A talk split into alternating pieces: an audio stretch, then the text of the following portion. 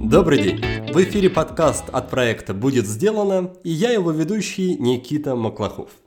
И сегодня у меня в гостях предприниматель и биохакер Илья Мутовин. Пять лет своей жизни Илья посвятил развитию телеканалов «Дважды два» и MTV.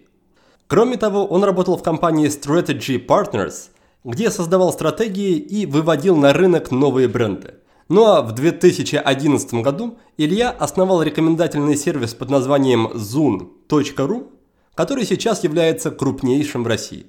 Кроме бизнеса, Илья плотно занимается своим здоровьем, причем как физическим, так и ментальным. Периодически он проводит в этом направлении эксперименты, например, с медитацией и со сном.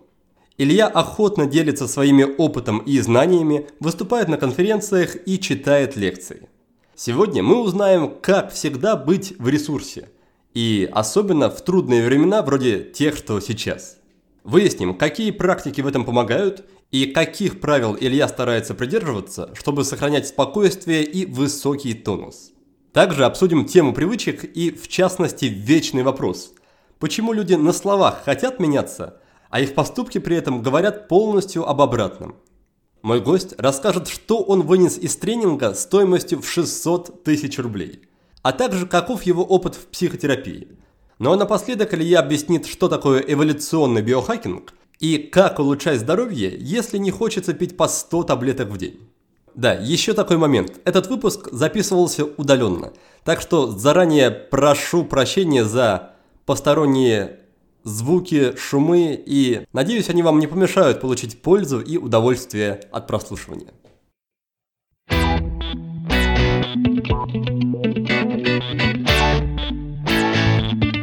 Спасибо большое, что согласился за заглянуть к нам в подкаст.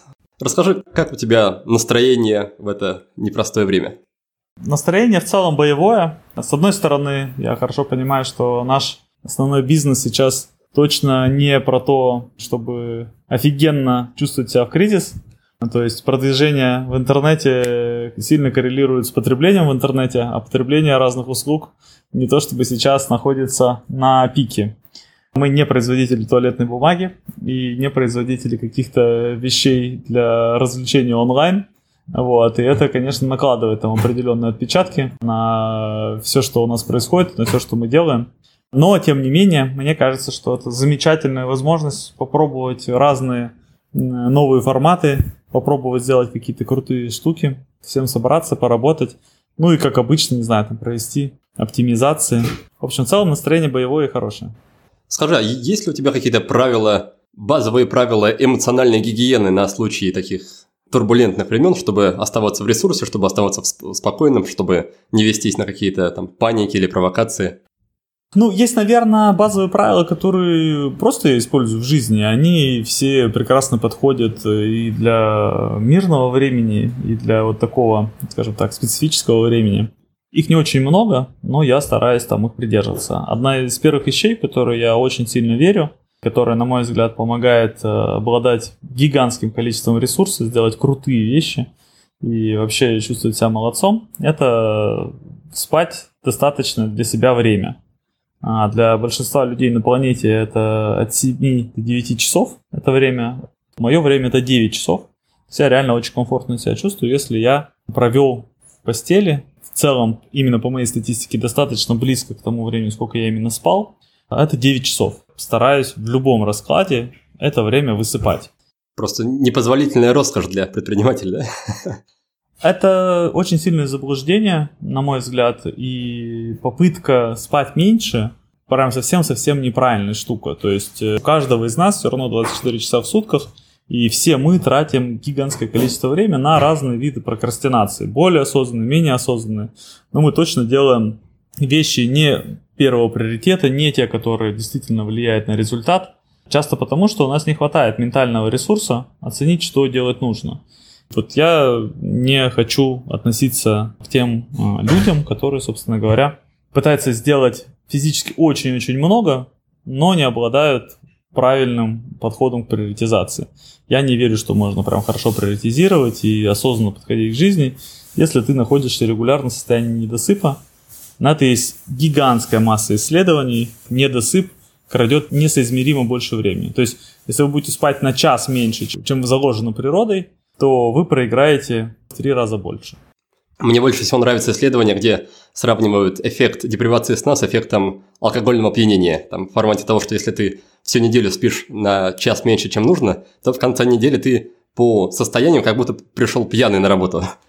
Ну, очень сильно согласен. То есть там исследований, еще раз, невероятная куча. Вот на сегодняшний день сон – это одна из тех вещей, которая замечательная со всех точек зрения.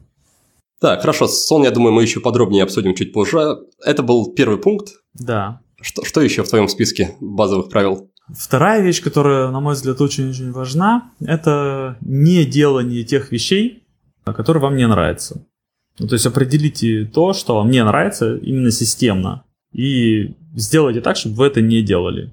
Делегируйте, забивайте, не знаю, покупайте эти вещи, проверяйте разными тестами, что будет, если вы просто не будете это делать, но anyhow не делайте. Вот системное делание а, того, чего вам не хочется, оно приводит э, к тому, что вы тратите очень-очень много ментальной энергии не только на делание этого, но и на кучу всяких разных вещей вокруг.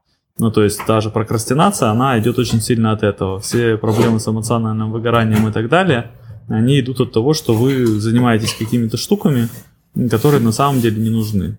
Какие занятия, вещи исчезли из твоей жизни после того, как ты начал применять это правило?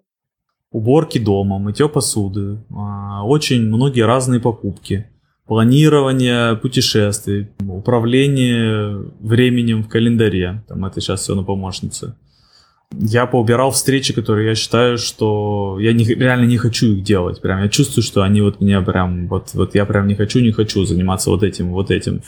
Разные бизнес-активности, я понимаю, что вот это и вот это, оно меня прям ну, как раздражает. Это означает, что это нужно на кого-то перевести или просто забить.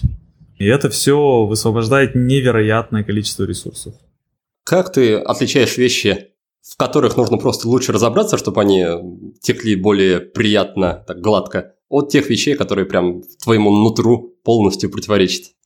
Это хороший вопрос. Для начала нужно вообще, в принципе, понять, почему есть то или иное отношение к каким-то вещам. То есть откуда берется неудовольствие. Ну, то есть это может быть какая-то накопленная усталость, неудовольствие проявляется просто в моменте. Мы смотрим, откуда ну, эта усталость накопилась, что конкретно сейчас с ней делать. На все остальные вещи, если я вижу, что в разном моем ресурсном состоянии, например, с утра, когда все в целом хорошо, я не хочу делать какую-то вещь, но у меня это очень сильный сигнал, что это, по всей видимости, где-то не мое. И тогда я задаю себе разные вопросы. Что будет плохого, если я не буду делать? Кто это будет делать, если не я? Что тогда произойдет, если это не буду я делать? И у меня вырисовываются какие-то эксперименты. Я беру просто не делаю это там неделю или две или три. И смотрю, что будет последний месяц, например, не хочет заниматься каким-то определенным видом спорта, я такой думаю, ну вот не хочется, как бы я, например, не занимаюсь этим видом спорта, но что тогда на самом деле будет дальше? Не буду ли я чувствовать какую-то потерю? И, возможно, я захочу им заниматься. Ну, примерно так. А как насчет публичных выступлений? Да, потому что для меня это как раз горячая тема. Я понимаю важность, необходимость публичных выступлений для себя, важность развития в этом направлении, но при этом у меня, как у такого закоренелого интроверта, выступления отнимают массу прям энергии, мне нужно после них восстанавливаться. Какая ситуация у тебя с ним? Я очень люблю выступать. То есть мне нравится вести лекции, нравится вести семинары, вебинары. То есть я получаю от этого кайф. И здесь у меня есть коммент про потерю энергии. Тут все очень похоже на деньги ну, как бы, если я тебя спрошу, что бы ты хотел больше, зарабатывать миллион долларов или тратить миллион долларов? Наверное, если ты подумаешь над этим вопросом какое-то время, поймешь, что ну, он какой-то странноватый. Как из этого можно выбрать? Подразумевается, зарабатывать и не тратить, что ли? Окей, как бы странновато. Тратить, но не зарабатывать, ну, тоже странновато. Так вот, с потерей энергии здесь все то же самое. Нужна энергия, нам нужно восстановление, нам нужно то самое ресурсное состояние для того, чтобы куда-то эту энергию вкладывать. Вопрос, что мы можем ее как деньги, опять-таки, вложить во что-то. Ты, например, вложил, купил эмоции, купил себе путешествие или купил какую-то вещь. Ты что-то получил, и ты этому радуешься, по крайней мере, в моменте. А можешь просто потерять. Ну, то есть, раз такое, и оказалось, что у тебя какие-то мошенники списали что-то со счетов, и у тебя этого всего нету. И это, конечно, печально. Вот с энергией все очень похоже. То есть, возможно, у тебя выступления энергию отнимают. Но если ты чувствуешь, что это вложение, если ты приходишь после конференции, которую ты провел, и думаешь, блин, как бы я, конечно, выжатый как лимон, блин, как это было круто. Типа я сделал, кажется, какую-то офигенную штуку. Это одна история. Другое дело, когда ты возвращаешься с конференции, думаешь, пиздец, никогда больше, как бы это было просто ужасно. Я чувствую, что я совершил над собой насилие. Это больше похоже на потерю. И здесь тебе нужно самому определиться, как бы, а что для тебя было в этой энергии, потеря или инвестиция. Вот для меня выступление это, конечно, энергоемкий процесс. Я, конечно, устаю после какой-нибудь трехчасовой лекции. Но я чувствую, что это было большое вложение. Я после лекции чувствую к себе большую благодарность. Ты понимаешь, о чем я говорю? Понимаю, это довольно интересный взгляд на ситуацию. У меня просто, наверное, года три ушло, чтобы постепенно сместиться как раз в сторону, в сторону инвестиций, потому что раньше это прям было после каждого, не знаю, вебинара два дня отлеживания в кровати, и как раз вот эти слова там про то, что все, это было последний раз, никогда больше. Я понимаю, но здесь вот, мне кажется, аналогия с деньгами как раз хорошая. Может быть, это и была инвестиция, но она была просто в какое-то время для тебя непосильная. Вот сейчас, если кто-то придет скажет, чувак, а давай как бы вложим там по 100 тысяч долларов, я, прости, не знаю, Никит, про какие суммы идет речь, не знаю, там по миллиону долларов, по 10 тысяч долларов, выбери любую подходящую для тебя сумму, вложим в акции падающего рынка, и когда все отскочит, как бы хорошо отобьем. И такой, слушай, классная идея, а давай. И если для тебя инвестиция прям непосильная, и ты занимаешь у всех друзей, продаешь машину, квартиру, пересаживаешься на хлеб и воду, и все-все-все деньги вкладываешь какие-нибудь там акции компании, которые, на твой взгляд, должны отрасти обратно, а потом сидишь и прям ждешь, ждешь, ждешь, голодая, ну, то есть ты можешь сделать и правильный шаг, просто инвестиция непосильная. Это то, что я называю упражнение с 200-килограммовой штангой. Для нее нужно еще очень долго там дорасти, чтобы вообще это делать. И ей тяжело накачаться, намного чаще можно подорваться. Точно так же, как и на этих инвестициях. Чуть-чуть что-то пошло не так, и у тебя нет никакого запаса прочности. То есть я не очень верю прям в рост через, ну, вот такие тяжеленные тренажеры. Возможно, можно было как-то чуть-чуть помягче заходить. Отлично. У нас первый пункт был про сон, второй про не делать то, что не в кайф. Есть что-то еще? Есть э, разные, скажем так, назовем их практиками осознанности. Они реально хорошо помогают. Подходит что угодно. Самая распространенная вещь медитация. Подходит, в принципе, и осознанная прогулка, и осознанное сидение, осознанная еда, осознанное принятие душа. В общем, что угодно, где ты включаешься в процесс здесь сейчас и в нем активно находишься. Много разных практик, они как-то у меня все пересекаются, я уже не всегда выделяю какое-то очень строгое время на них, значит, никогда не медитирую с таймером, там медитирую сколько просто хочется, или гуляю с чувством того, как ноги переступают, тоже с чувством того, как это происходит. Ну, и тоже столько, сколько хочется. И это все помогает быть в моменте, здесь сейчас. Это прям супер важные вещи. И есть еще, забегая вперед, я скажу два пункта. Можем сейчас этот обсудить, а дальше я расскажу, какие есть еще два. И вот всего пять пунктов будет ресурсного состояния. Ты что-то хочешь по этому пункту спросить по, по осознанности? Опять-таки, тема большая, возможно, успеем ее затронуть чуть дальше, поэтому давай пока весь, весь список, пожалуйста. Есть еще одна вещь, которая мне очень нравится. Я ее применяю последние несколько месяцев и прямо чувствую, как в ней много хорошего. Я начинал еще в том году с практики позитивного внимания. Ну, то есть, когда ты в конце дня ложишься засыпаешь и думаешь о том, а что хорошего со мной произошло. Я как-то от этой практики достаточно быстро устал и перешел к практике, которая сейчас мне очень нравится. Они очень похожи, но тем не менее, это практика благодарности. Я делаю ее, правда, с утра, обычно, когда чищу зубы или принимаю душ, или только проснулся и лежу в кровати и подтягиваюсь. Я прям, ну, чувствую, кому, где, за что я благодарен. И это бывают очень-очень разные вещи. Там я могу быть благодарным себе, что я сделал, например, вчера какую-то вещь, или не сделал вчера какую-то вещь. Не поел вечером, а только попил водички, как бы, и мне приятно осознавать сейчас, что вот это так или, например, я сделал какую-то тренировку, или я доделал какую-то задачу, или я вспоминаю, не знаю, что угодно. Я чувствую благодарность листикам зеленым, которые вылезают из деревьев, и мне прям приятно, что они такие. Могу чувствовать благодарность э, там, жене, ребенку, к людям вокруг. Ну, то есть, мне прям нравится это испытывать, и я это осознанно перечисляю. Если в самом начале у меня список был достаточно короткий, я быстро выдыхался, или мне казалось, что, ну, окей, это очевидно, это очевидно, это очевидно, вот это как-то немножко забавно, то сейчас этот список достаточно длинный, и кайфово его перечислять, перечислять. Я от себя, если можно, добавлю. Для тех, кому трудно как раз выбирать какие-то пункты для благодарности, им можно попробовать практику я эту практику очень люблю, немногие ее понимают, ее смысл. Э, это практика негативной визуализации, которая есть в философии стоиков. Там идея в том, что ты начинаешь представлять, как вокруг тебя исчезают, ломаются или там умирают какие-то вещи или люди. Вот у тебя есть компьютер, он сломался.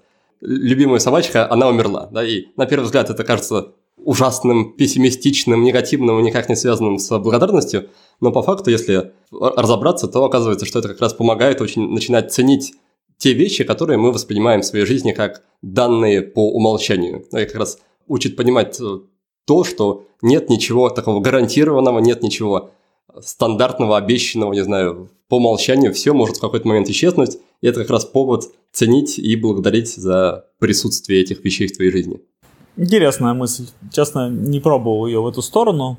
Не знаю, вот не могу пока как-то отнестись, потому что, с одной стороны, очень хорошо понимаю, о чем ты говоришь, с другой кажется, что наш мозг и так обучен очень хорошо увидеть какие-то негативные сценарии, Нужно ли еще в эту сторону его заворачивать, чтобы из них, я понимаю, дальше увидеть как раз позитивные вещи? Да, да, это дискуссионная тема, я понимаю, просто в качестве одного, одного из вариантов. Не, это прям классная штука, да, интересно. Знаешь, это крутая вещь, потому что у меня вот через э, короткое время, не знаешь, как тут сдвинется все из-за коронавируса из этого или нет, но во второй половине мая, начале июня у меня должна выйти книга «Биохакинг без фанатизма», а, где я много рассказываю про физическое и ментальное здоровье. Ну, на мой взгляд, достаточно интересная, интересная история. Круто, да, это на самом деле это был один, один из вопросов. Я э, читал, что ты много пишешь и много пишешь в стол почему-то, да, вот как раз один из вопросов был, почему же ты, почему же ты не напишешь книгу, например, про как раз биохакинг. И оказалось, что вот, вот она выйдет, здорово. Да, она выйдет, вот. Я давай про нее можно еще отдельно поговорить, там много чего интересного. Но я потихонечку собираю материал для следующей книги, и пока у нее рабочее название это 300 практик.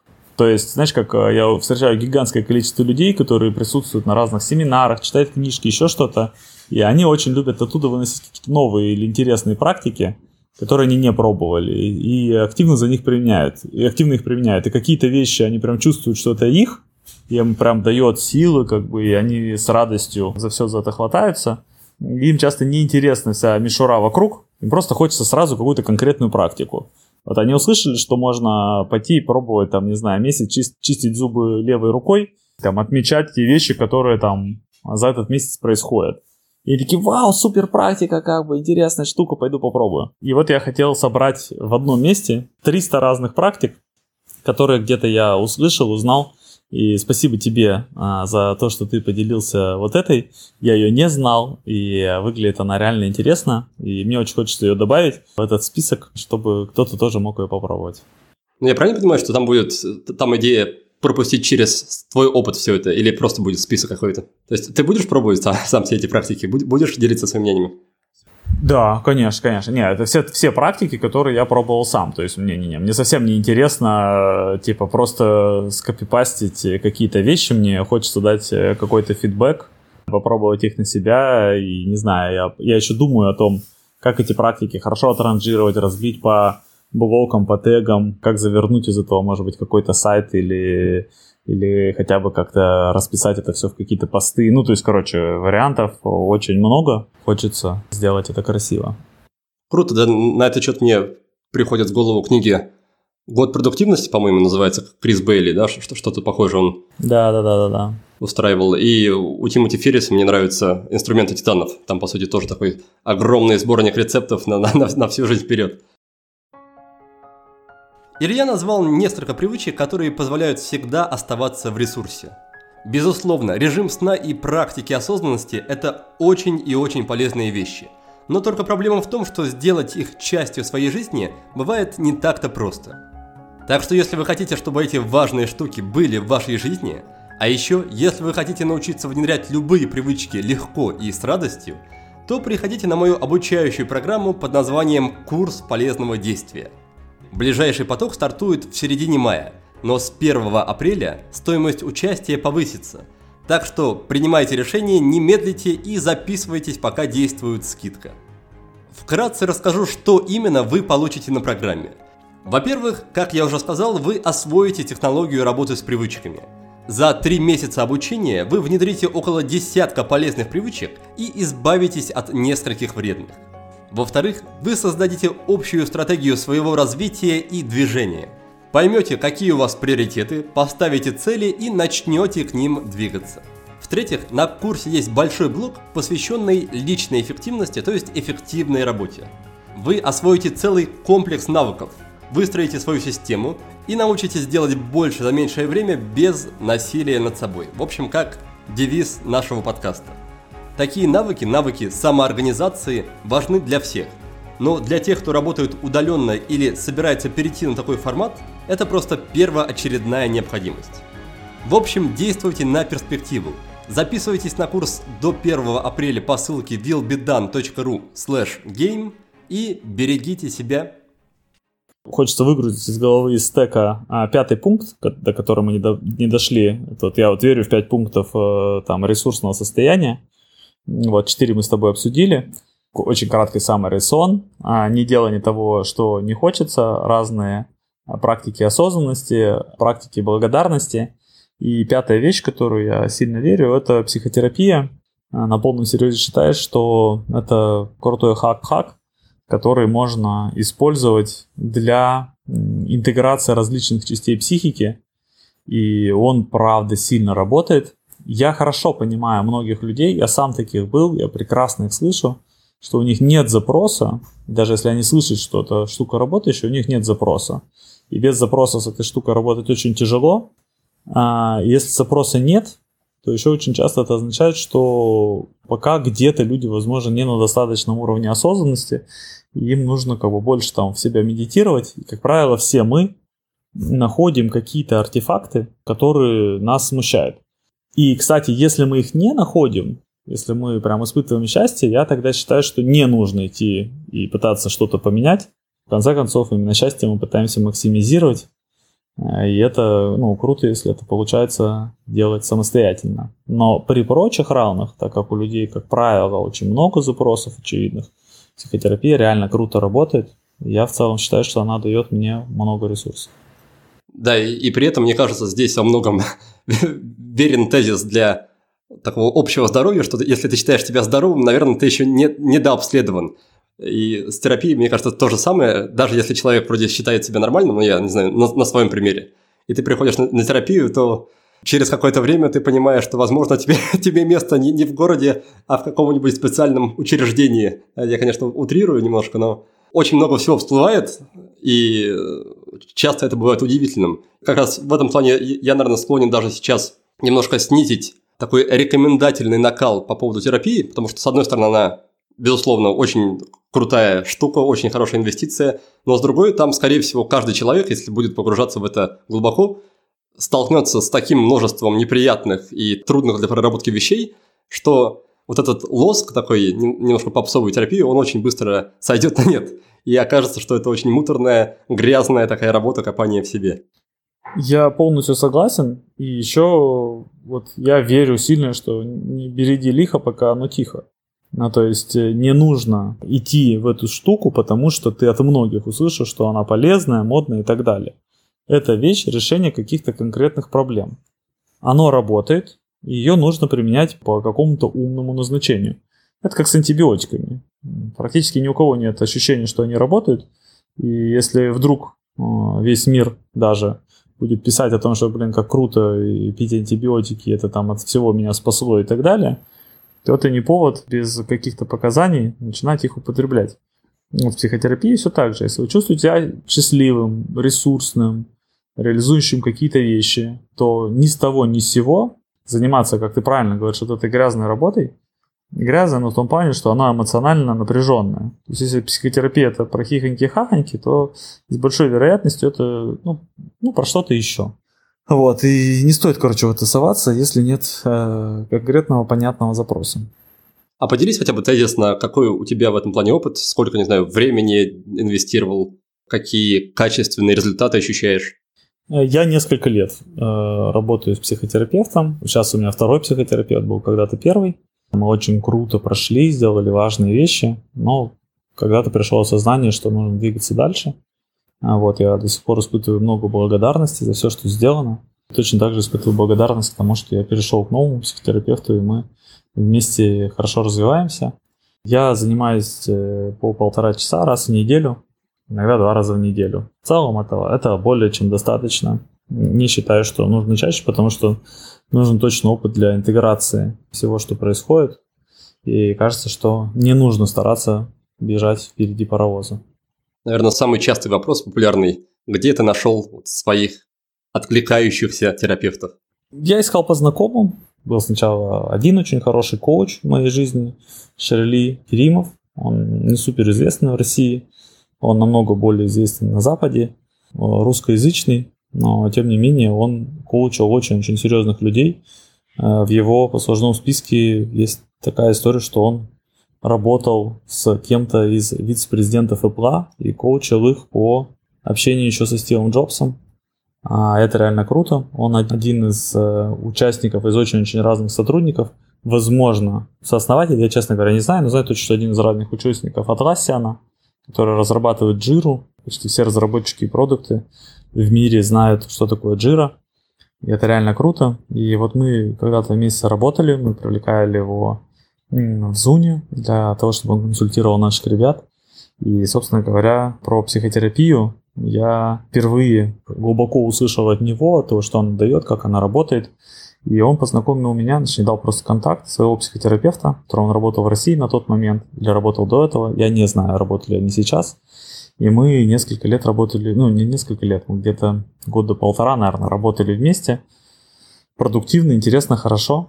А после этого я познакомился вот с текущим человеком, с Женей Зингером, с которым работаю по сей день. Здорово, спасибо, что, что поделился и даже назвал конкретные имена. Насколько я знаю, у тебя в 2014 году в как раз компании, в зоне твоей, был такой серьезный кризис, вплоть до возможного близкого краха.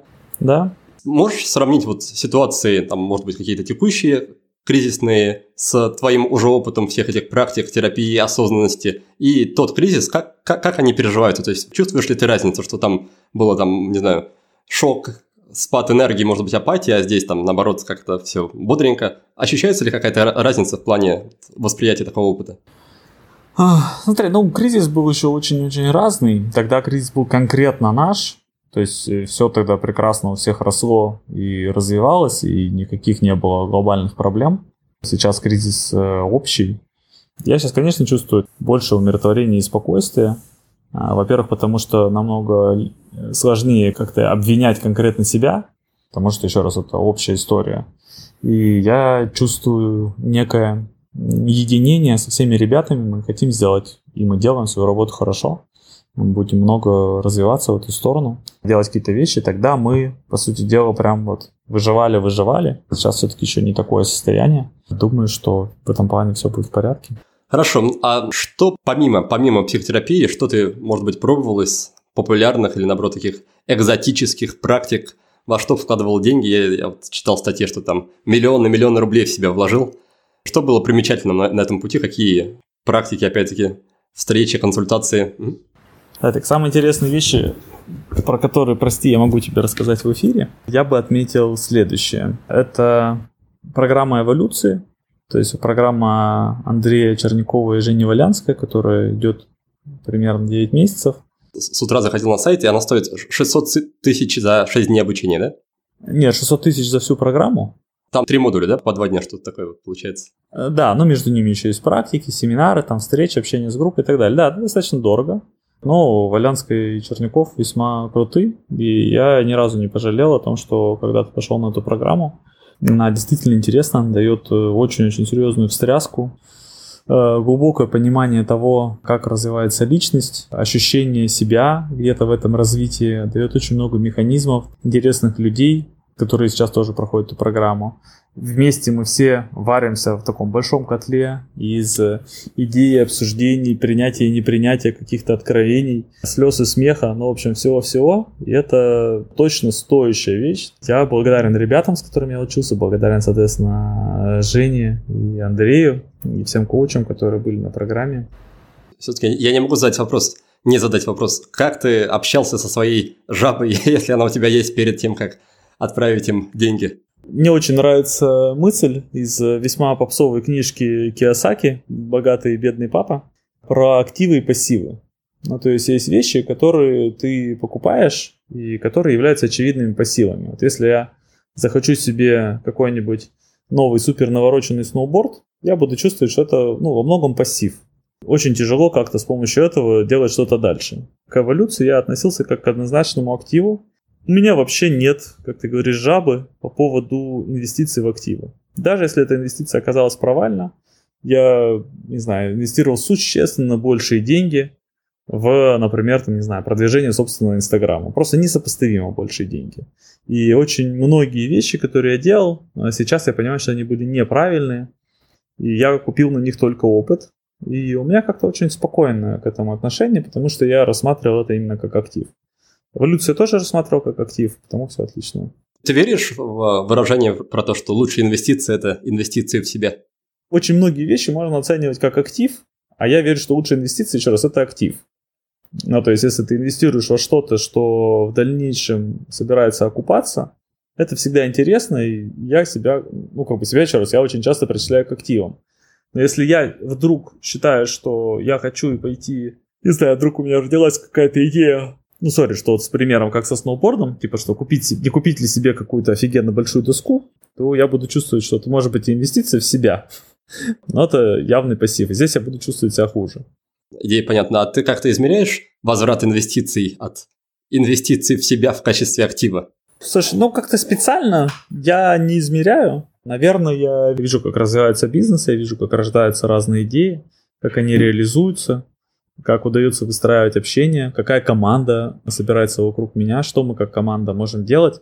Я реально этим всем доволен, и мне всегда хочется большего. Я сильно верю, что многие мои вложения вот в себя, в ту же эволюцию, они окупились через это. Точно с линейкой это померить, у меня такой цели не было. Я здесь доверяю собственным ощущениям, скажем так. Хорошо, эволюцию обсудили, у тебя вроде что-то что еще было интересное, да? Есть еще две похожих программы на эволюцию. А, осознанный менеджмент. Первый я прошел чуть-чуть до эволюции. Еще один осознанный менеджмент. Это делается коучами эволюции Жени Карабановым и Сашей Мурзовым. Мы делаем это корпоративно в Зуне. Первую программу я прошел совместно с компанией Профи. Вот. Я считаю, что это тоже очень-очень крутая штука, очень хорошее вложение. И это тоже дает много разных вещей, которые показывают разную командную работу, разную динамику, я прям доволен-доволен. Я много вложился в психотерапию, я много вложился в разные школы медитации. Одна из лучших, э, которую я прошел, это школа Егора Азанова. Не перестаю его рекомендовать. Синтони Би, Катя и Егор Азановы. Вот настоятельно рекомендую для всех, кто хочет научиться медитировать видеть разные крутые штуки. У них там часто меняются программы. А, у Егора постоянно возникают какие-то новые мысли о том, как сделать то или иное обучение медитациям лучше. Но при прочих равных я рекомендую к нему обратиться. Надеюсь, что он прямо сейчас делает какие-то вещи, которые круто могут всем подойти. Расскажи, пожалуйста, чуть больше о том, как ты обучаешься, ну, не в контексте тренингов, да, а в контексте получения именно знаний, допустим, через книги, там, лекции, видео. Я знаю, что ты как раз сам ведешь многие лекции, и как раз в контексте этого мне интересно, как ты собираешь материал, как ты структурируешь, чтобы подготовиться к лекции. Есть ли у тебя какая-то там своя образовательная траектория, есть ли у тебя основные сферы научных интересов, например, что-то такое? Я действительно много читаю разных книжек, разных статей, лекций и всего прочего. А много лет назад я привык к тому, что я все конспектирую, и мой телефон, я пишу все в обычном ноуте, полон э, различных таких заметок. И для меня это очень хорошо работает. И в какой-то момент я вдруг начал осознавать, что вот здесь вот заметки интересные, здесь заметки интересные, вот этим хочется поделиться, вот этим хочется поделиться. Из этого начали рождаться какие-то лекции. Тогда я понял, что можно делать следующий этап. Можно из всех своих заметок собирать презентации, а потом делиться с этим с людьми. И я начал, собственно говоря, это делать. У меня есть там большая лекция по физическому здоровью, по ментальному здоровью, лекция, которая объясняет, почему мы не меняемся, как устроена наша психологическая защита от изменений. Есть лекция про эмоциональное выгорание. Это вот уже все готовый прям материал, который я где-то неоднократно читал. Это вот лекция про эмоциональное выгорание самая новая. Я сейчас веду одноименный курс в Инстаграме.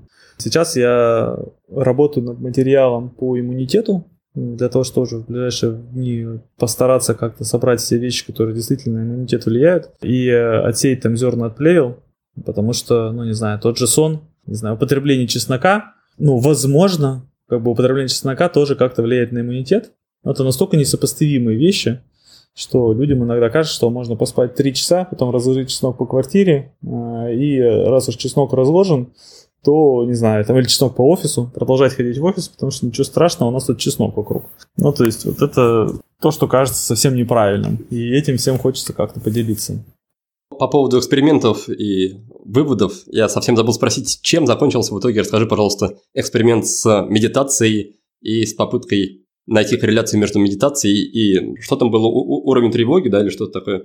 Пытались э, с помощью э, различных тестов э, мозга посмотреть, э, что происходит э, с телом в момент медитации.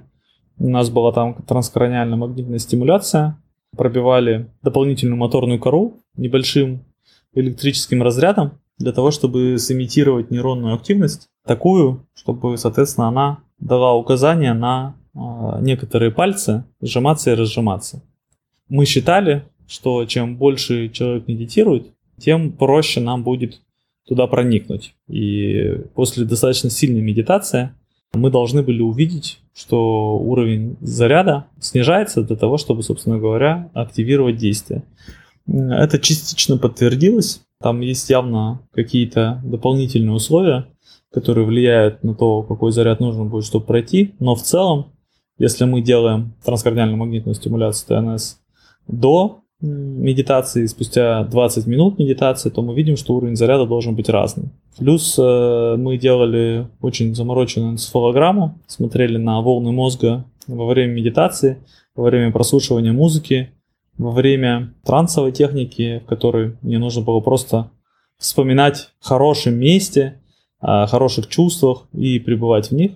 И мы видели, что осознанная медитация а конкретно я исследовал только один тип медитации. Это история про тотальное позволение, то, как эта практика называется в школе Егора Азанова, или практика молчания, то, как это называется в школе Димы Шаменкова. Это в целом примерно про одно и то же. Мы смотрели именно на эти практики и изучали их с точки зрения волн мозговой активности. И мы точно увидели, что эти волны абсолютно другие. Они отличаются от прослушивания музыки, даже очень осознанного. Они отличаются от ничего не делания. Они отличаются от э, воспоминания о прекрасном. То есть мы точно доказали, что мозг во время медитации пребывает в совершенно специфическом состоянии, которое не похоже ни на какую другую активность, включая разные фазы сна. Ну, то есть с тех пор я еще больше уверовал в медитации и по мере возможности стараюсь их не пропускать. Классно. Это, это была твоя идея организовать такой эксперимент? На продукт кемпе в Минске я познакомился с Машей Митиной, которая делала небольшой отчет о медитациях. Маша Митина – это научный сотрудник э, Центра когнитивных нейронаук Высшей школы экономики. Она читала там лекцию в том же зале, что и я. И мы как-то послушали лекцию друг друга, и нам стало интересно, мы с ней разговорились, договорились устроить этот эксперимент. Много сил потратили на то, чтобы его провести, и это было реально круто. Очень интересная тема.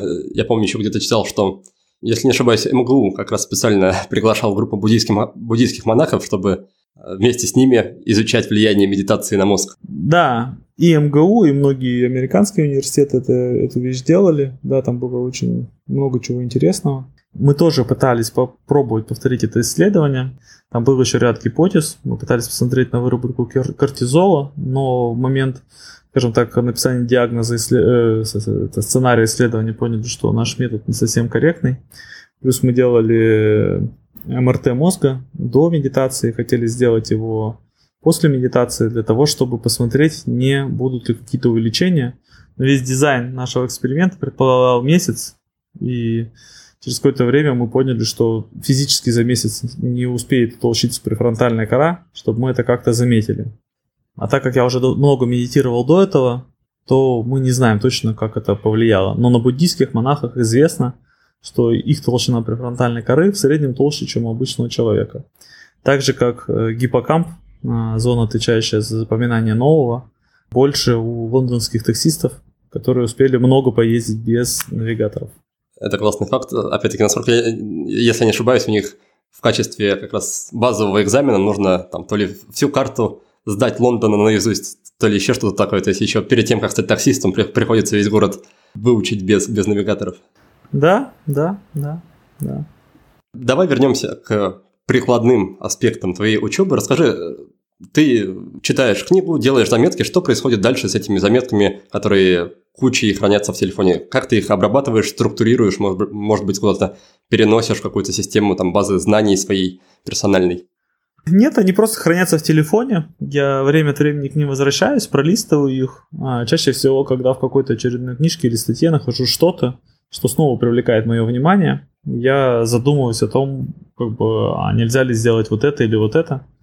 И вспоминаю, что я где-то об этом чем-то читал, иду туда, у меня рождается какая-то мысль. Либо таким путем, либо когда я понимаю, что, о, кажется, я дозрел для того, чтобы сделать какую-то очередную лекцию, ну вот сейчас есть тема, которая мне очень нравится, с которой я должен был выступить на очередной конференции, которая явно отменится. Это, ну, я же перенеслась, это V2 Moscow Conference, не помню, кажется, так называется. Там будет тема про психологическую безопасность, показать, как она работает, как ее оценивать. Ну вот у меня здесь много материала. Я ну, достаточно пассивно сейчас работаю над презентацией по вредной привычке. Хочется тоже показать, как можно с ними работать, почему плохо работает сила воли. И вообще как бы механизмы через насилие над собой, кажется, совсем неправильные. Есть существенно более мягкие методы, как можно перестраивать целые паттерны поведения и реально меняться. Ну, то есть рождается какая-то идея, что можно сделать в плане большой презентации. После этого я погружаюсь в свои заметки, там, перечитываю их, понимаю, чего мне хватает, чего не хватает, какие исследования нужно еще почитать и добить. Да, я в целом ощущаю, что такое целенаправленное изучение чего-либо, допустим, чтобы сделать лекцию или тренинг, это нужно в первую очередь самому лектору или самому человеку, который проводит тренинг, потому что это, во-первых, ускоряет значительно обучение, во-вторых, помогает тебе понять свои же слабые места, а в-третьих, дарит тебе кучу новых источников, новых материалов, которые в таком более спокойном режиме изучения ты бы точно никогда не, не обнаружил. Да, все так. Скажи, а как ты оцениваешь, скажем так, научную обоснованность и достоверность тех, тех сведений, которыми ты делишься на лекциях? Ну, потому что в некоторых лекциях у тебя есть довольно прикладные советы. И я знаю, что многие люди из такой из, из научной сферы, они прямо, ну, у них табу на то, чтобы рассказывать людям, что делать, потому что есть миллион разных «но», что там это может быть не до конца протестировано, это там эксперимент не так проведен, этому не, не стоит доверять. То есть как ты отсеиваешь информацию, которая точно совершенно не научна, и при этом как ты не впадаешь в другую крайность, чтобы просто поделиться теорией и на этом ограничиться, потому что как бы практика это уже удел, удел, не знаю, других людей. Я все-таки намного больше про практику. Мне прямо не супер комфортно было бы, наверное, делиться только общими изысканиями там про, не знаю, про работу мозга. Мне хочется рассказать что-то конкретное, что можно пойти и сделать, с одной стороны. А, с другой стороны, вот как ты правильно заметил, как не впасть в какие-то конкретные вещи, типа, ребята, я там прочитал какое-то исследование, все-таки чеснок убивает какие-то бактерии, идите все ешьте чеснок круглосуточно, и это там точно вам помогает. Когда ты просто набираешь какой-то большой объем а, разных э, советов, то у тебя как-то лучше, на мой взгляд, выстраивается критичность мышления. Ты понимаешь, что вот это хорошая штука, вот это не очень хорошая штука. И как-то оно все вместе должно согласовываться и проходить еще очень важный такой ценз здравого смысла. Когда так происходит, то ты понимаешь, что этим можно делиться. То есть интересное исследование плюс здравый смысл. Плюс все-таки есть ряд людей, которые точно более дотошно разбираются в тех или иных вещах. Как правило, это врачи. И я понимаю, что если какая-то группа уважаемых мной врачей, условно говоря, говорит о том, что, например, сон реально полезен, и сон восстанавливает очень много разных иммунных вещей, я чувствую себя весьма спокойно, чтобы дать рекомендацию людям высыпаться больше. Если я слышу вещи, которые меня, ну, кажутся там немножко сомнительными, типа там про чеснок, прости, что все время привожу этот пример, просто сейчас я вижу, что даже по московским магазинам там чеснока реально мало, и понимаю, что это, ну, какая-то идет общая глупость на то, что люди э, чеснок скупили, собираются как-то против коронавируса использовать. Ты, ты, ты меня так увлек историей про чеснок, что я забыл свой следующий вопрос. Прости.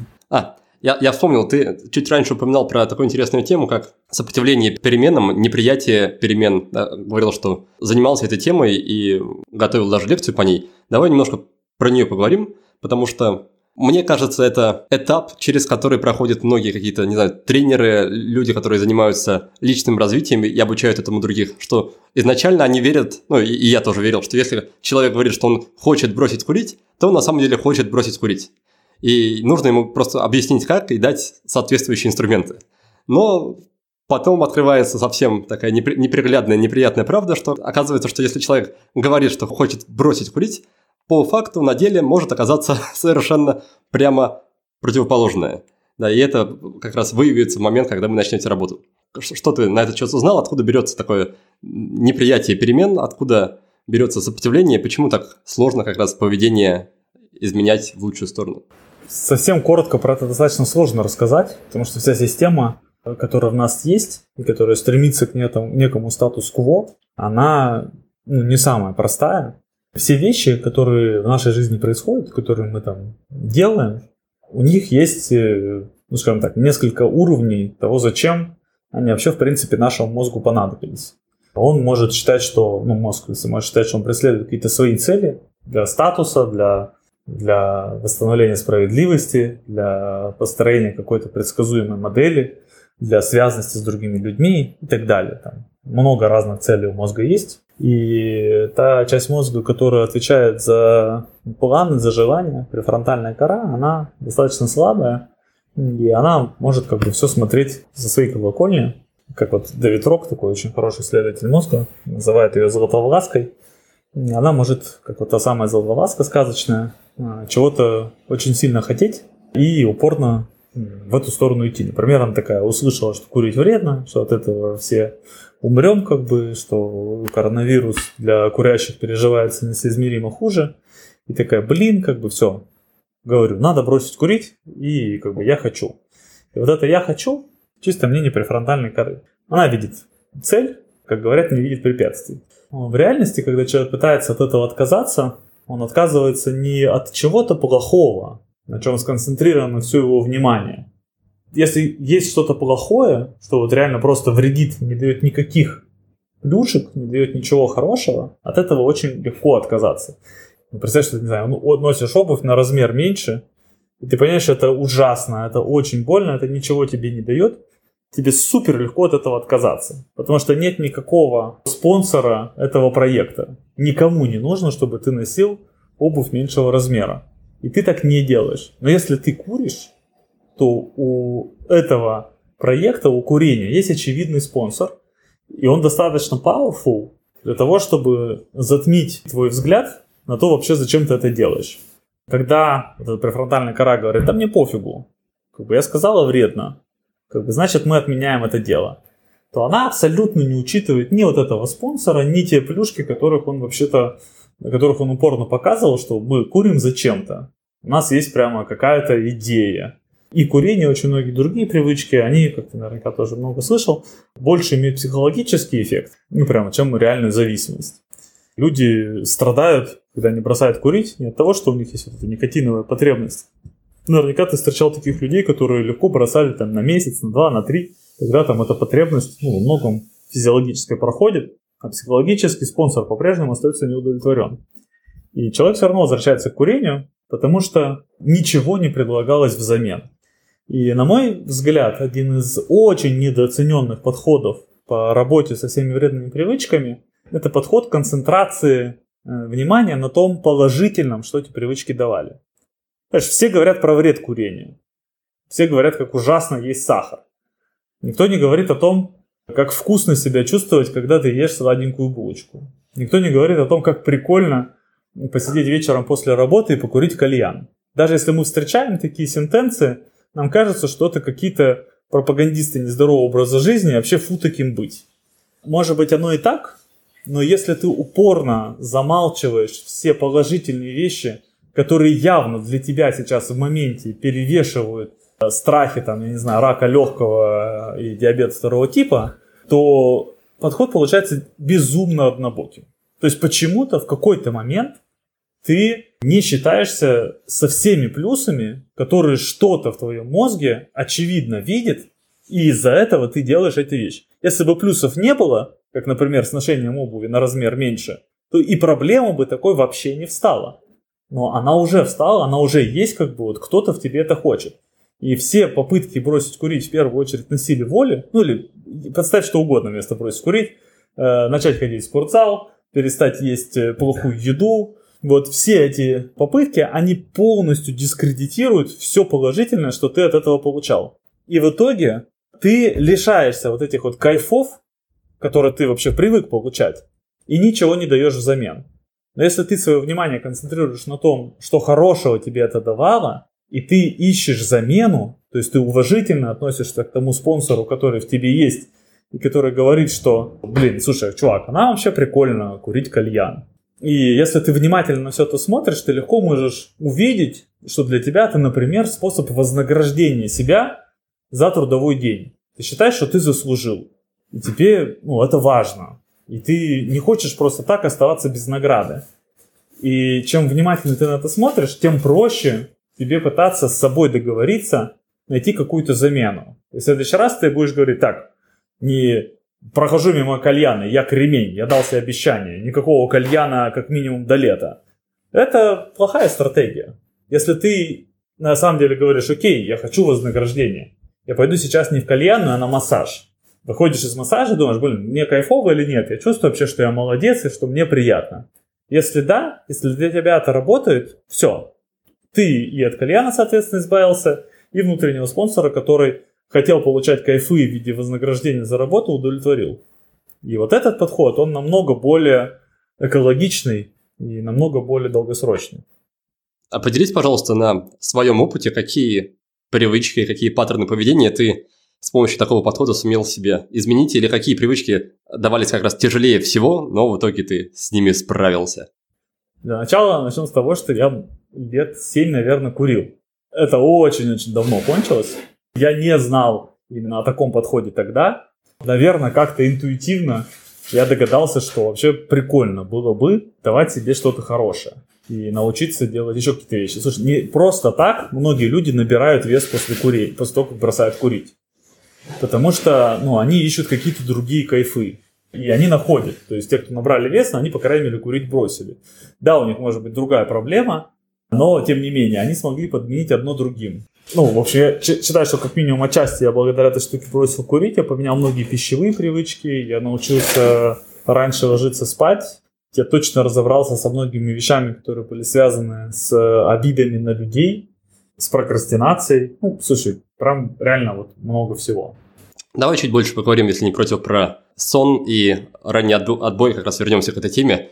Что ты нашел в качестве альтернативы для приятного вечернего времяпрепровождения. Да, потому что, мне кажется, как раз это основная причина, по которой люди не хотят ложиться спать рано или вовремя, как они сами себе предлагают, то, что вечером наконец-то можно пожить для себя, а не для начальника или для семьи и так далее. Ты абсолютно прав. Плюс э, я увидел еще значимый паттерн у многих людей. Люди не хотят рано идти спать, потому что им кажется, что они как бы уже подписывают то, что этот день прожит, и все, и в нем больше ничего не будет. А люди хотят еще что-то такое поделать. И потому вечером так ужасно хочется посмотреть еще одну серию сериала, еще немножечко посидеть в Инстаграме, еще немножечко что-то поделать, прежде чем идти спать. Потому что это как бы все еще можно сделать сегодня, а вот все остальные приключения, они будут, соответственно, там на завтра. Люди вот эти вот вещи, что вот как ты говоришь, можно пожить для себя, они тоже используют это как очевидное вознаграждение и хотят продолжать это использовать в будущем. Здесь как бы нужно работать с этим. Нужно находить какие-то вещи, которые еще могут быть вознаграждением. И этими вещами, например, могут быть, там, не знаю, чтение бумажной книжки уже в кровати. И обычно через там полчаса, 40 минут того, как ты эту книжку читаешь, тебе уже просто, естественно, хочется спать. А дальше ты начинаешь относиться ко сну как тоже к части этого вознаграждения. Это как раз то, как было в твоем случае? Да. Я прочитал интересом твою статью для Forbes про эксперименты над сном и спальней.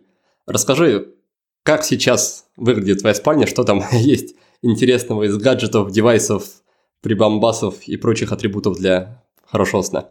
Там есть вещь, которую я очень сильно верю, что она must-have практически любой спальне. Это увлажнитель воздуха. Э, по совместительству это же и мойка воздуха. У меня стоит здоровенная штуковина, которая весит 22 килограмма. Такая вот огромная-огромная мойка. Э, сразу скажу, что у меня их три дома. Это и мойка, и увлажнитель, и хепофильтр, и ионизатор. Все они регулярно работают, поддерживая влажность примерно на уровне 50%. А, а поделишься названием конкретным?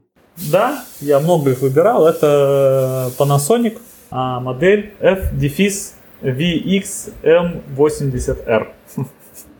Главный вопрос, который я пока не, не могу найти для себя ответа, как раз а, особенно в контексте того, что ты говорил про не делать вещи, которые не в кайф, как ты поддерживаешь чистоту всех этих четырех или трех моек, которые у тебя есть? То есть, кто у вас в семье отвечает за регулярную их чистку э, фильтров и там самих очистителей?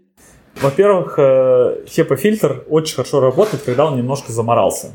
Кроме шуток, я только сегодня подумал о том, что неплохо было бы почистить фильтр на первом таком устройстве, которое у меня появилось. И отодвинув его, посмотрев, что на нем сзади написано, я увидел ледяную эксплуатацию, по всей видимости, не знаю, что там написал на нем. Э, в марте 2018 года. Вот этой штуковине два года. Прекрасно работает, хотя его сейчас хочется почистить. Да, смотри, ну, конкретно в моем случае э, с нами живет э, няня, она живет с нами full time, и она очень много заботится обо всем, что происходит дома. Чистит, убирает, э, делает какие-то вещи, и вот всякие разные мойки, и там их наполнение, и все-все прочее, это там на ее стороне. Поэтому я в эту, в эту часть не погружаюсь. Хорошо, давай, да, давай тогда вернемся к спальне. Что там есть помимо увлажнителя-очистителя-мойки воздуха и ионизатора в одном флаконе? Я верю в то, что ночью должно быть прям реально темно-темно. Соответственно, есть и жалюзи, и blackout шторы. И поверх всего я еще часто сплю в маске. То есть мне нравится прям, что темно, прям совсем-совсем. А ближе под утро а, часто как-то маска с меня слезает, пока я там поворачиваюсь или еще что-то. Это был как раз еще один вопрос, хотел, который я хотел уточнить конкретно про маску. Да. Мне кажется, у всех масок, у которых такие тоненькие, не знаю, как это, зацепки, да, у них у всех одна проблема, что они слезают под конец сна. У меня есть разные маски, у меня штук 10, наверное, разных, я много чего перепробовал. Вот. Я люблю все равно вот эти шелковые маски, которые самые легкие, самые тонкие, самые незаметные. Да, не бывает, что они слезают, но они слезают как раз под утро, и у тебя происходит такое естественное пробуждение. Честно скажу, что мы недавно вернулись из э, Красной Поляны, вот буквально только в воскресенье, где были почти полтора месяца. И мы там спали без штор, там были такие еще большие окна. Э, честно, солнышко там нас с утра будило, но мне это понравилось. То есть реально просыпание было очень-очень естественное. Я никогда почти не использую будильник, за исключением редчайших кейсов, когда мне нужно встать помимо своей воли. Вот, кстати, одна из вещей, которую я не делаю, то, что мне не нравится. Я не просыпаюсь, когда мне не хочется.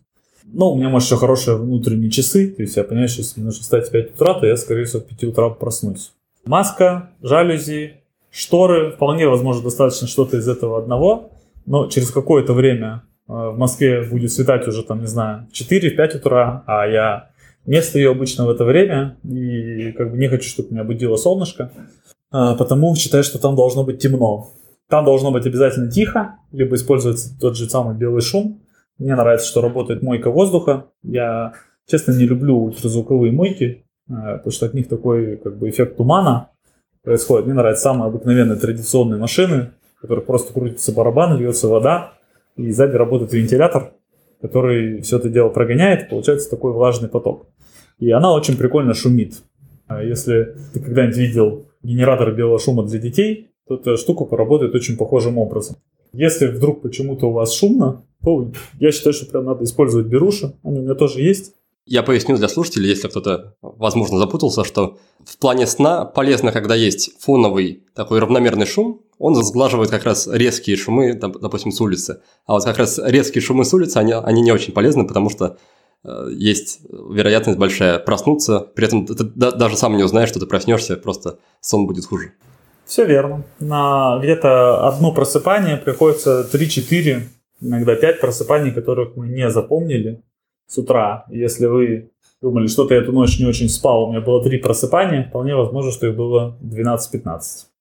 Так, а что по поводу, например, утяжеленных одеял? Что ты из этого пробовал и осталось ли что-то у тебя в спальне после экспериментов?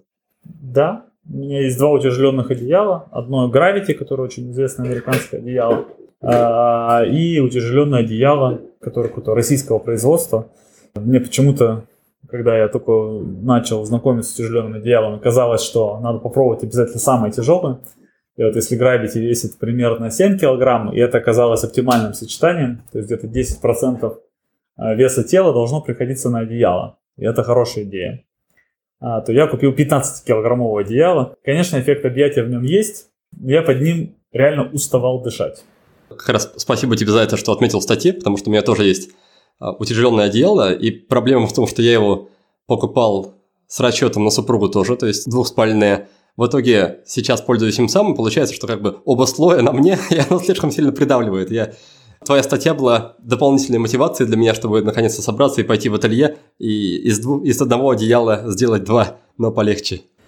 Я должен сказать, что я под обоими сейчас не сплю, ну, то есть я пробовал под ними спать, я в целом понял эффект, но мне все-таки в конечном итоге стало некомфортно. Я сплю под обычными киевскими одеялами, которые достаточно легкие, и мне реально под ними комфортнее. Ну, ощущаю там такой эффект неги, который для меня важен. Как с утра просыпаешься, тебе прям комфортно потянуться, вытянуть руки, ноги там в разные стороны, почувствовать, как тело соприкасается с какой-то прохладной поверхностью. И мне почему-то этот эффект был менее приятен под утяжеленным одеялом, а спал я примерно одинаково хорошо. Потом я от них отказался все-таки. Но тем не менее, да, я пробовал. А поделись, есть ли у тебя какие-то специфические утренние или вечерние ритуалы, практики перед отходом ко сну или после пробуждения, чтобы войти быстрее в рабочий ритм?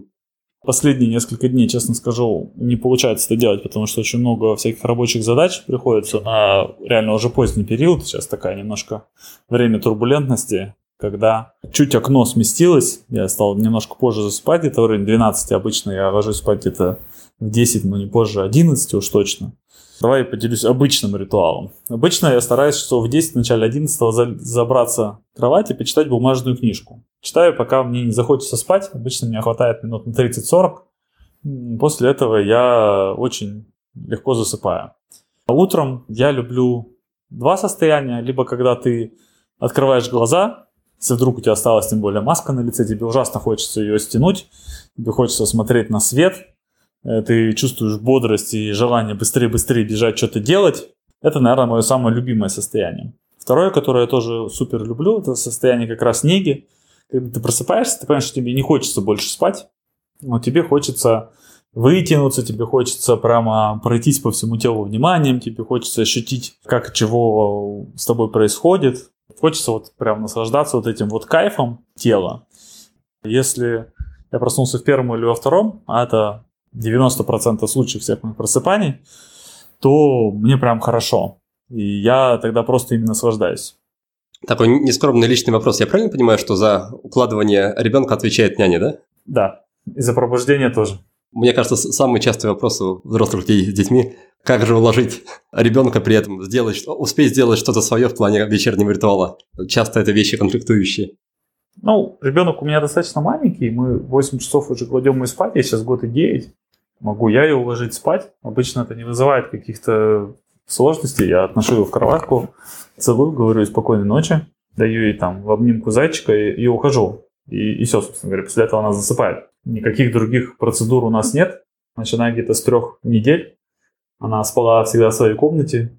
С нами спала только когда что-то случалось, прям, например, мы куда-то переезжали. Ей было, видать, немножко страшно в новом месте. И она хотела к нам, а так она знает, что она спит в своей кроватке, любит ее. И вечером показывает на нее пальчиком, и ты весело ее туда кладешь, и она весело засыпает. То есть вы тут ближе к методикам Спока, да, чтобы перетерпеть какое-то время, пока, пока ребенку страшно, а потом, потом привыкает, да? Ну, слушай, у меня пока один ребенок, и ей почти никогда не было страшно, потому я из книжек знаю, о чем ты говоришь, но на практике не встречал. Все произошло само собой, положили и спит сразу? Ну, как правило, да. Ничего себе, просто счастливые родители. Э, дети очень-очень крутое зеркало какой-то внутренней тревожности. Ну, то есть, если дети беспокойные, то часто либо родители за детей переживают избыточно, боятся, что она где-то упадет, что она сейчас что-то сделает. И дети великолепные эмпаты. Если, например, у вас есть какой-то родственник или ситуация, которая вам не нравится, дети легко могут на этого человека реагировать намного хуже или на эту ситуацию реагировать очень болезненно. Не потому что ситуация плохая, а потому что очень сильно отражают там ваше состояние. Скажем так, если ребенок регулярно плачет там, на укладывании, если ребенок просто такой как бы боится там остаться без мамы или без папы, здесь есть ну, много вопросов к тому, что происходит в семье, и нужно, на, мой взгляд, намного меньше работать с ребенком, намного больше работать здесь с родителями.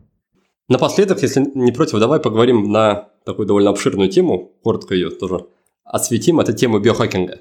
И здесь я хочу начать с такого момента, что в интернете у многих людей, скажем так, претензия к биохакерам, ну, например, конкретно к Сергею ФГ, что по его внешнему виду не скажешь, что он сильно там здоров или сильно моложе своих лет. То есть где же, да, вот эти целительные свойства всех этих интервенций. И ты в этом плане, мне кажется, наоборот, хороший пример, потому что, судя по фотографиям в Фейсбуке, например, ты не выглядишь на свои 37, да, тебе? Не ошибаюсь? Да, 37, все верно, да. Да, ты выглядишь моложе своих лет. В чем разница? Расскажи, за счет чего такой эффект? Что за омолаживающие процедуры? Никаких особо омолаживающих процедур у меня каких-то специфических нет. Очень много в плане там, не знаю, визуального старения заложено нас э, генетикой. Ну, не так-то легко поменять тип кожи или поменять еще какие-то вещи. Они очень естественно развиваются сами по себе. Может быть, у Сережи в этом плане есть, есть какая-то другая генетическая склонность. Хотя, зная, опять же, Сергея лично, я хорошо понимаю, что это человек безумной энергии, очень интересных взглядов, гигантской работоспособности. Я не вижу в нем каких-то неправильных, скажем так, вещей. По поводу там внешнего вида и всего прочего, ну, мне достаточно сложно сказать. Ну, в смысле, насколько кто из нас выглядит. Э, приятно, что ты отмечаешь, может быть, еще кто-то, что я выгляжу моложе своих лет как бы, не знаю, у нас с Сергеем немножко разный подход. Я, наверное, больший сторонник подхода, про который я, по крайней мере, много узнавал узнаю от Димы Мацкевича. Это такой эволюционно доказанный биохакинг. Намного ближе эта история к ЗОЖу, чем непосредственно к биохакингу. То есть я проходил и путь Сергея, и в свое время когда-то принимал гигантское количество препаратов каждый день. У меня до сих пор где-то остались таблетницы, которые очень-очень большие и эта таблетница была рассчитана на 7 дней, но у меня был это один прием. Ну, то есть я вот эти все 7 а, отсеков съедал за один день. По-моему, максимум в день я принимал около сотни препаратов. Попытки манипулировать разными показателями. Сдавал гигантское количество разных маркеров крови. Наблюдал за всем этим. Ну, это достаточно интересно, но в какой-то момент пришло общее сознание, что это скорее попытка подкрутить стрелки на спидометре, а не изменить саму скорость. И этот подход, он принципиально разный. Сейчас я не принимаю ничего, несколько корректирую питание для того, чтобы чуть-чуть все-таки повысить свой витамин D. Ну, то есть э, более глубокое погружение разные глубокие анализы показывают, что все-таки не имеет смысла принимать ничего совсем. Оставалось два препарата, которые я пил больше всего по времени. Это витамин D и омега-3. То и другое я сейчас тоже убрал, потому что кажется, что достаточно употреблять а, разной, чуть более специфической еды, красной рыбы, морской, а, печени трески и все прочее, для того, чтобы поддерживать и то, и другое на приемлемом а, значении и наслаждаться жизнью. Я не вижу большого смысла принимать сейчас препараты, хотя понимаю, что они влияют там, на те или иные метрики. По очень-очень комплексным вещам, например, там, по толщине стенки сонной артерии, я в очень-очень хорошем состоянии, существенно моложе своего биологического возраста. То есть думаю, что я делаю правильные вещи. А расскажи чуть побольше, пожалуйста, из чего же состоит твой эволюционно оправданный биохакинг, да мы уже в процессе подкаста обсудили ментальные практики, терапия, практики осознанности. Только что ты сказал про питание, чуть раньше еще про сон. И, насколько я знаю, есть еще интервальное голодание у тебя, да, то есть окно питания 9-часовое. Что есть еще? Ты все в целом правильно перечислил, то есть, давай, самое в порядке убывания значимости, на мой взгляд. Хотя, еще раз, все работает вместе. Первое – это общее ментальное здоровье, то есть оно невероятно важно. Концентрация на хорошем, а, осознанность, наслаждение жизнью, не обвинение себя и других людей, спокойное отношение, психотерапия, большая ментальная работа, вот все-все-все это, да, правильно говоришь, мы обсудили. Сон на втором месте, как бы и качественный сон, и количественные показатели по сну прям супер важны. Перебью на секунду, ты по-прежнему используешь кольцо Оура, да, для измерений или что-то еще? Кольцо Оура я не заряжаю уже много месяцев, потому что э, кажется, что для того, чтобы понять, выспался ты или нет, есть существенно более простые и более точные механизмы. Ты когда с утра просыпаешься, лежишь в кровати, ты снова закрываешь глаза, а уже светло, будет ли тебя опять убирать в сон. Если ты все снова и снова засыпаешь, возможно, ты где-то не досыпаешь. Если ты, тебе хочется чувствовать негу или хочется встать, то все прекрасно. Точно так же, если ты в медитации клюешь носом и хочешь уснуть, это плохой сигнал, говорящий о том, что ты не досыпаешь. Я верю этим измерениям намного больше, чем э, каким-либо данным с кольца или еще с четырех устройств, которые у меня тоже есть и которые я сейчас не использую. У тебя, у тебя просто склад полезных неиспользуемых вещей дома. Да, у меня есть Dream 2, Э, очень хороший транскорниальный магнитный стимулятор, который помогает засыпать, и в нем есть крутые датчики по сну, потому что это портативный энцефалограф, и, ну, соответственно, он считывает э, фазы сна, непосредственно делая энцефалограмму, и это реально классно, в отличие от кольца, которое снимает данные, только которые можно аппроксимировать к стадиям по сну, потому что оно все пытается считать с пальца.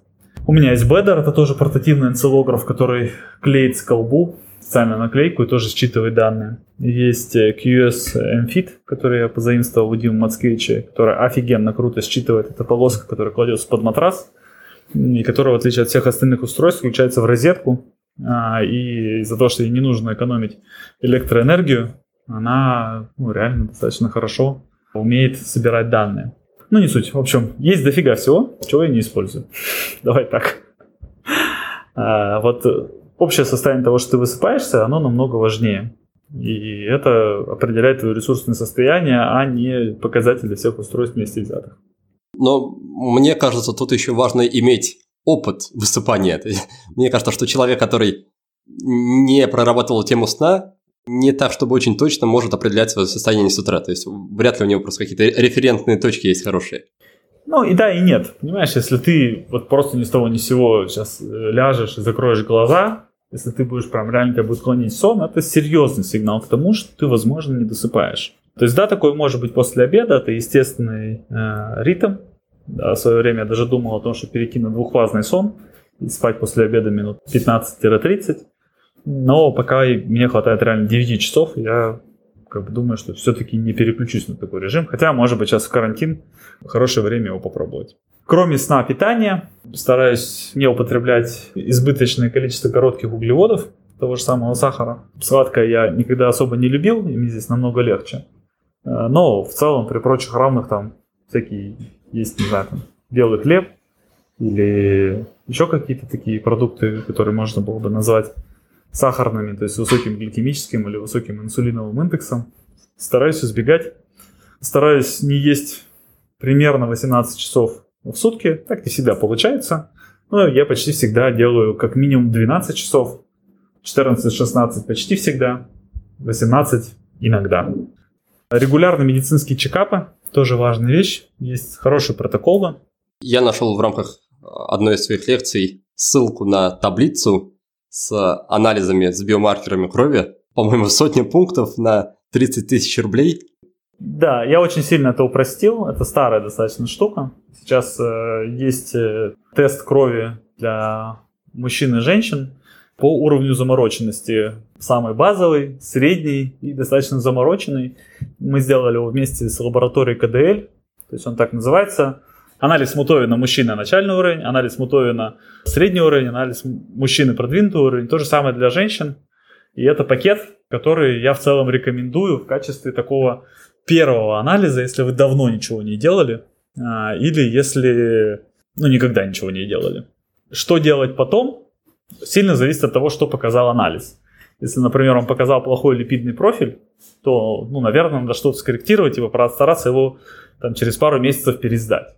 Если он, например, не показал вам никаких тяжелых металлов, можно их смело не сдавать еще очень долго. Если вы за всю жизнь не накопили в себе какой-нибудь ртути и свинца, отлично, и не надо переживать. Когда твоим именем называют анализы, это уже, это уже много, многое значит в жизни. Ну, возможно. В целом, вот э, точно можно к КДЛ обращаться а, для того, чтобы сделать стартовый пакет. Думаю, что это хорошая история.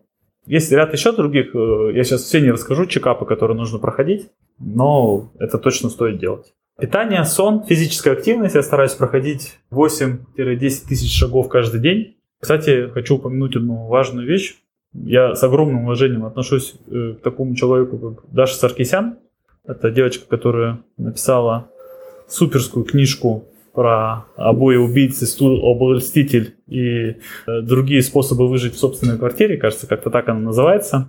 Одна из авторов канала на Мачиманту, э, одного из лучших, наверное, каналов в Телеграме про доказательную медицину и здоровье. И она вообще выпускает очень хорошие подборки, как правило, на Медузе про те или иные вещи, которые стоит и не стоит сделать в плане отношений своего здоровья. И вчера она сделала интересная статья на Медузе про то, что стоит и не стоит делать в коронавирусе, в котором, на мой взгляд, допущена одна криминальная ошибка. Это история про то, что лучше вообще не выходить из дома. Что, на мой взгляд, совершенно не, неверно. И выходить из дома и можно, и нужно. Ничего не мешает вам спуститься по лесенке, выйти на улицу и совершенно спокойно погулять. Пройти свои 10 тысяч шагов. Притом лучше это сделать не за один раз, а разделить на несколько этапов Потому что ну, движение это прям критически важная для нас часть. Если сейчас все сядут в офисе, не будут ходить даже на работу для общественного транспорта, это, на мой взгляд, окажет общее сильное негативное воздействие. Потому не думаю, что так стоит делать. Вот. Итого, получается, смотри, ментальное здоровье, сон, еда, регулярные медицинские чекапы и много разной физической активности. Вот это то, что составляет основу вот этого самого эволюционно оправданного биохакинга. И это то, чем я много занимаюсь. И это то, о чем как раз выйдет э, книжка, которая будет называться «Биохакинг без фанатизма», э, в которой я расскажу про все эти вещи. То есть там будет не про то, как закинуться каким-нибудь очередным БАДом, а как раз про ну, вот эти вот самые вещи, которые мне легко рек- рекомендовать, потому что я ну, сильно верю, что это работает. Штука, которая не доказана не очередным исследованием на PubMed, а ну, вот, разными эволюционными вещами, типа там сна или движения, или правильного питания и так далее.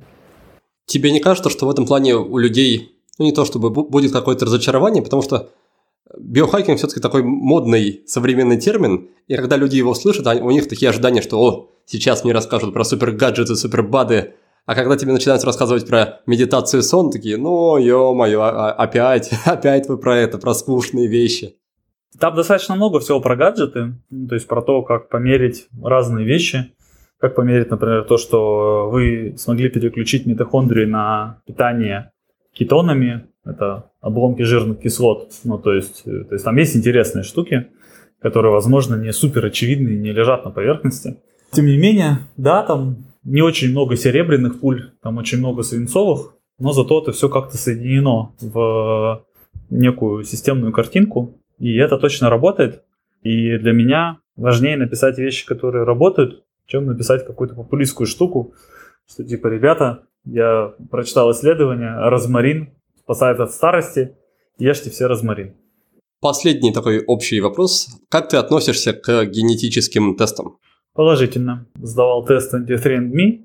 По американскому законодательству там не все легко выжить для собственного здоровья. Плюс F3Me, как выяснилось, закодировали сырые данные, так что их можно использовать только на очень ограниченном количестве ресурсов. В том числе я пытался их интерпретировать в Атласе, и ребята из Атласа как раз объяснили мне про этот код, что вот этот вот сырой файл использовать очень-очень сложно. В целом я считаю, что это неплохая штука для того, чтобы ее сделать. Приятно, что ее надо делать один раз. Смешно то, что мне, возможно, придется делать ее второй раз. При этом там есть разные методы секвенирования генома. Есть метод, который достаточно дешевый. Это микрочипы, на чем работают почти все компании. Есть метод полноэкзонного и полногеномного секвенирования. Вот эти два метода последних, они на данный момент все еще достаточно дорогие. И в том же атласе они, ну, полноэкзонно, они, по-моему, сейчас не проводят, полногеномное у них стоит, кажется, 90 тысяч рублей или что-то типа того. Это, ну, секвенирование всего-всего. Вот всего-всего генома. Это очень большая работа. Она достаточно сложная. Точно уж делается один раз. Если это сделать, то дальше можно много чего интересного про свой организм узнать. Из того, что узнал я, э, я узнал, что я не очень хорошо переношу кофеин, э, примерно 10 раз хуже обычного человека. Как это я часто где-то пишу, если хочется почувствовать, что я чувствую от чашки кофе, выпейте 10. И узнал про некоторые вещи, про собственную реакцию. Э, я, к сожалению, оказываюсь тормозом по реакции. Нашел, по крайней мере, для себя хорошее объяснение, почему за 9 лет упорных тренировок в бадминтоне я так и не достиг каких-то серьезных э, вершин, хотя в любом другом спорте за 9 лет я бы, наверное, ну, сделал очень много чего хорошего для себя. И на этом основании я все-таки вышел из бадминтона, пошел заниматься разными другими вещами. Думаю, что это была правильная стратегия, хотя немножко грустная. До сих пор иногда мне вспоминаются разные красивые движения. Возможно, я когда-нибудь еще вернусь когда смогу чуть проще относиться к тому, чтобы просто играть и наслаждаться, а не а, добиваться крутых результатов на соревнованиях. Хорошо, давай тогда перейдем к нашей финальной традиционной рубрике. Пять коротких вопросов, и ответы тоже могут быть вполне короткими. Первый вопрос касается книги. Порекомендуй, пожалуйста, что-то из, может быть, недавно прочитанного, любимого, того, что ты перечитываешь, того, что ты даришь другим людям, вот что-то из этого. Давай я порекомендую целых авторов. Я очень круто отношусь с Тургацким, перечитываю их каждый четный год. Э, вот уже четвертый раз будет в этом году. Очень хорошо отношусь к творчеству Пелевина. Люблю творчество Акунина, это из российских авторов, за которым я регулярно слежу. Очень люблю книжки по детской психологии. Э, из последнего прочитанного «Тайная опора» Петрановской. Замечательная книжка «Федиатрия» Катасонова. Настоятельно рекомендую, там очень много советов и для взрослых. Дальше идет пункт про практику или привычку, что-то, что в твоей жизни присутствует регулярно, и что-то, что приносит ощутимый эффект сильный, может быть, там прям ключевой, ты бы от этого ни за что не хотел бы отказаться. Сон. 9 часов сна. Отлично. Третий пункт – это приложение, сервис, инструмент, может быть, гаджет, что угодно, опять-таки, что помогает тебе в жизни или в работе. Что ты, что ты не, не спрятал пока на, на полку в шкаф. Единственное, чем я регулярно пользуюсь, часы Garmin, которые меряют количество шагов. Хорошо. Дальше пункт про вопрос, который ты бы рекомендовал задавать людям самим себе, чтобы что-то про себя, может быть, узнать, к чему-то прийти, сделать какие-то выводы, получить инсайты. Такой вопрос для саморефлексии, ключевой, по твоему мнению. Первое, чего я кайфую, что для меня прям важно-важно. А второй, зачем я это делаю. Ну, зачем я все делаю. Вот зачем вот это, зачем вот это. Ну, то есть про цели, в общем, вопрос и про кайф. Угу. И пятый пункт. Фильм или сериал. То же самое, что с книгой, может быть, что-то порекомендуешь на, на длинные карантинные выходные. Намного больше рекомендую сходить погулять. Отлично. И напоследок я обычно оставляю гостям буквально минутку времени, чтобы они могли направить наших слушателей туда, где эти слушатели могут э, за гостями как-то последить, понаблюдать, побольше познакомиться. На, собственно, Инстаграм там я веду много разной активности, пишу про те или иные вещи. Пишу тексты я лично, а, ну или хотя бы надиктовываю их. В общем, приходите туда. Отлично, тогда на этом будем заканчивать и прощаться. Илья, спасибо тебе большое за насыщенную интересную беседу. Да, спасибо, спасибо. В конце нашей беседы Илья выполнил часть моей работы, резюмировав все, что он говорил про физическое и ментальное здоровье – так что я не буду все это повторять, а лучше просто напомню, какие еще идеи и темы мы сегодня успели обсудить. Например, Илья сказал, что хотя психотерапия эффективна, далеко не всем стоит обращаться к специалисту. Он считает, что если у вас нет проблем либо какого-то конкретного запроса, то значит пока что ваше время общаться с психотерапевтом еще не пришло. Далее мой гость рассказал о том, как же он обрабатывает информацию, которую он получает из книг или из других источников. Илья пишет конспекты и заметки, затем все это дело структурирует, а дальше превращает в материалы для лекций и выступлений. И, к слову, здесь я с ним абсолютно солидарен и на себе прочувствовал, что лучший способ разобраться с какой-то темой – это сделать по ней обучающую программу.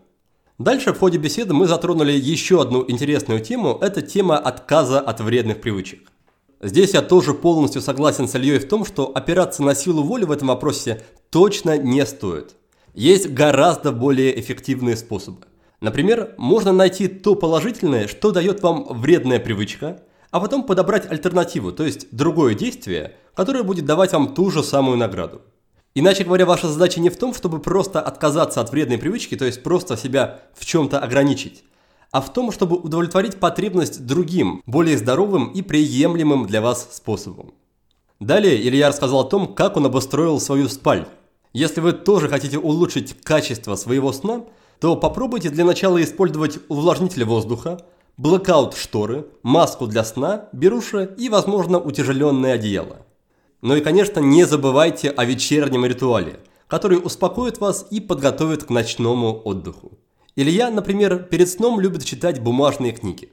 Да, и заодно напомню, что если вам интересна тема сна, то прямо сейчас мы активно работаем над новой, большой, плотной, интересной программой, которая как раз и будет посвящена этому вопросу, вопросу качественного, хорошего, здорового сна. Так что, как говорится, следите за новостями. На этом на сегодня все. Спасибо большое вам за внимание, успехов и до новых встреч. Thank you.